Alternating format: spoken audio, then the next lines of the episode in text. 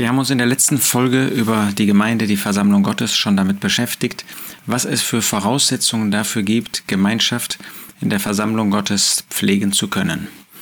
Wir wollen uns jetzt mit diesem Sonderfall einmal auseinandersetzen. Was ist eigentlich, wenn Besucher kommen?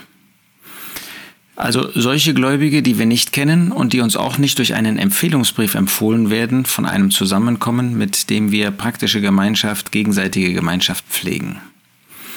Da gibt es, wenn ein solcher Besucher kommt, zwei extreme Haltungen, die einmal so Eckpfeiler sozusagen einer Haltung, einer Handlungsweise skizzieren können. Da gibt es die einen, die, um es ein bisschen pointiert zu sagen, sagen, ähm, auf keinen Fall aufnehmen.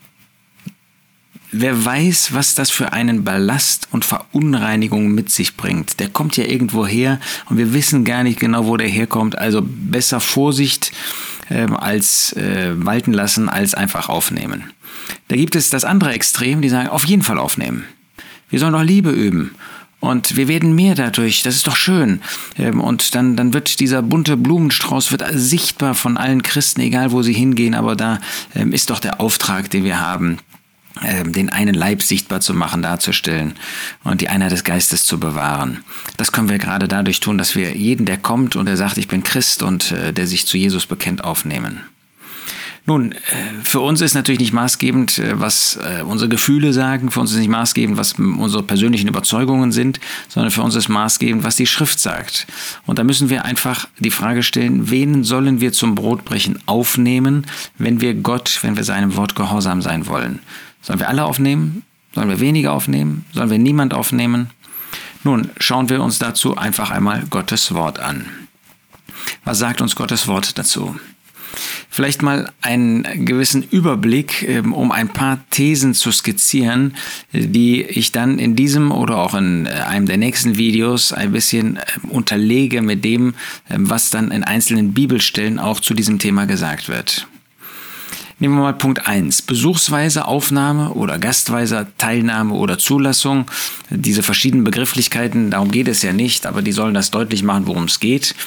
Ähm, das heißt eigentlich, jemand möchte am Brotbrechen teilnehmen, der uns bislang unbekannt ist und zu Besuch ist. Darum sagen wir besuchsweise Aufnahme, gastweise Teilnahme. Da kommt also jemand, ähm, den wir bisher nicht kennen und der zu Besuch ist, sagen wir bei ähm, Geschwistern, die bei Gläubigen, die üblicherweise in dieses Zusammenkommen kommen, ähm, oder ähm, einfach dadurch, dass er örtlich in der Gegend zu tun hat. Da lasst uns folgende fünf Grundsätze im Blick auf eine solche Besuchsweise, Aufnahme, Teilnahme und so weiter festhalten.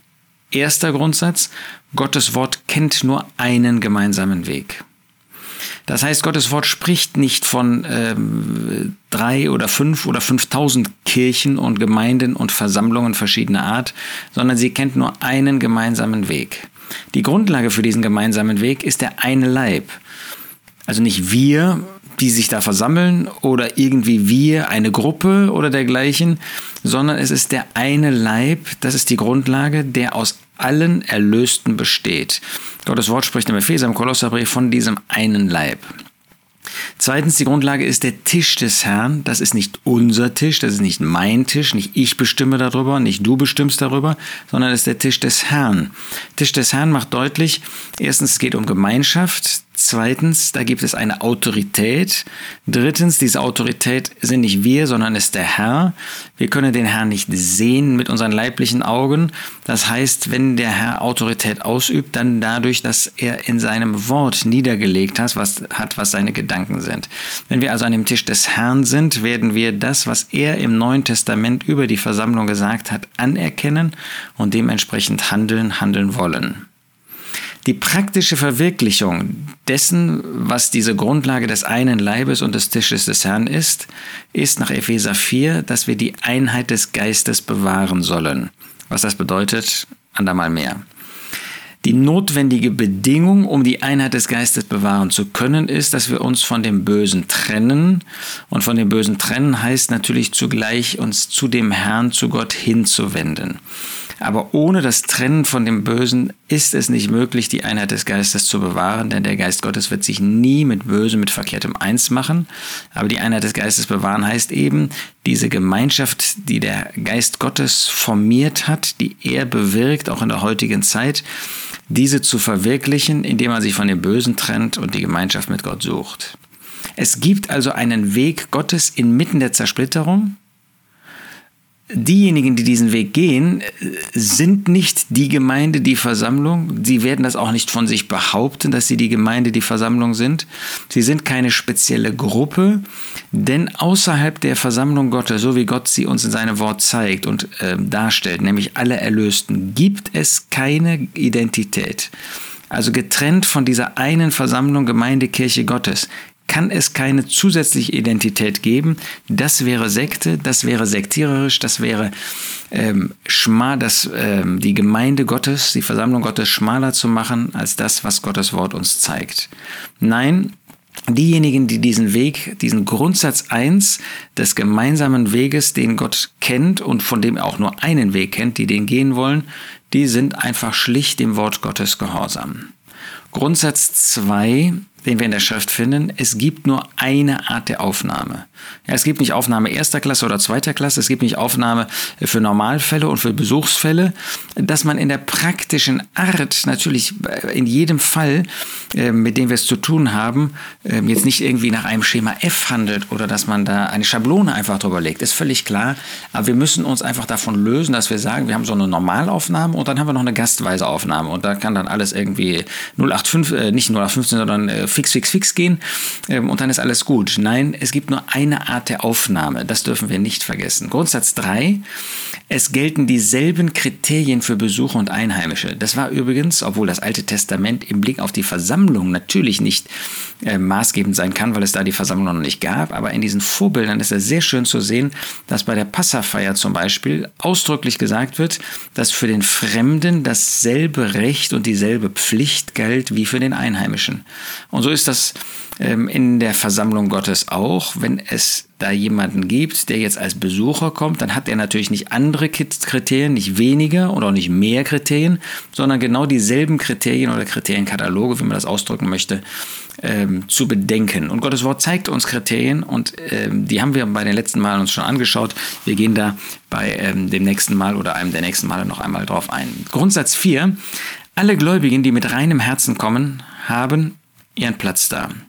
Dieser Gedanke des reinen Herzens, den haben wir uns beim letzten Mal schon angeschaut. Ähm, der kommt ja aus 2 Timotheus 2.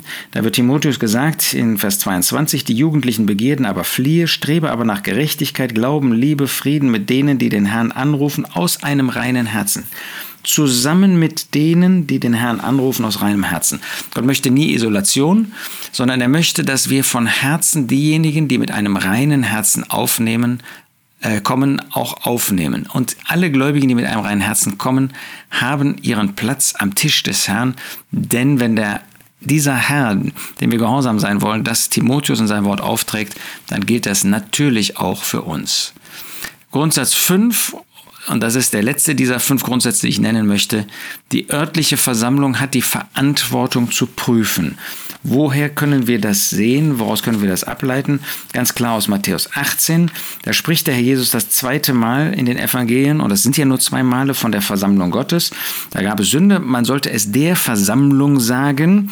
Und wir verstehen sofort, das ist nicht irgendwie die weltweite Versammlung, damit äh, können wir nicht reden, sondern ähm, wir reden mit der örtlichen Versammlung. Und dann sagt er, was irgend ihr auf der Erde binden werdet, wird im Himmel gebunden sein, was irgend ihr auf der Erde lösen werdet, wird im Himmel gelöst sein. Ihr, die ihr diese örtliche Versammlung bildet. Also die örtliche äh, Versammlung hat die Verantwortung, aufzunehmen, zu lösen, wieder aufzunehmen oder auch auszuschließen, zu binden, Sünde an jemanden zu binden.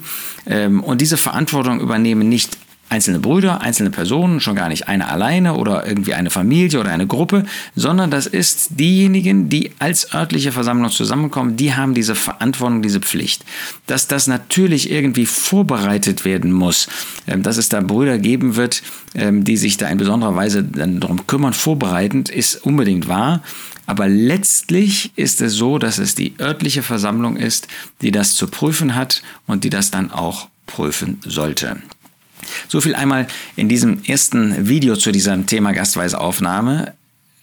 Ein paar Grundsätze, die wir gesehen haben, die es gilt zu bedenken, wenn wir besuchsweise jemanden aufnehmen wollen.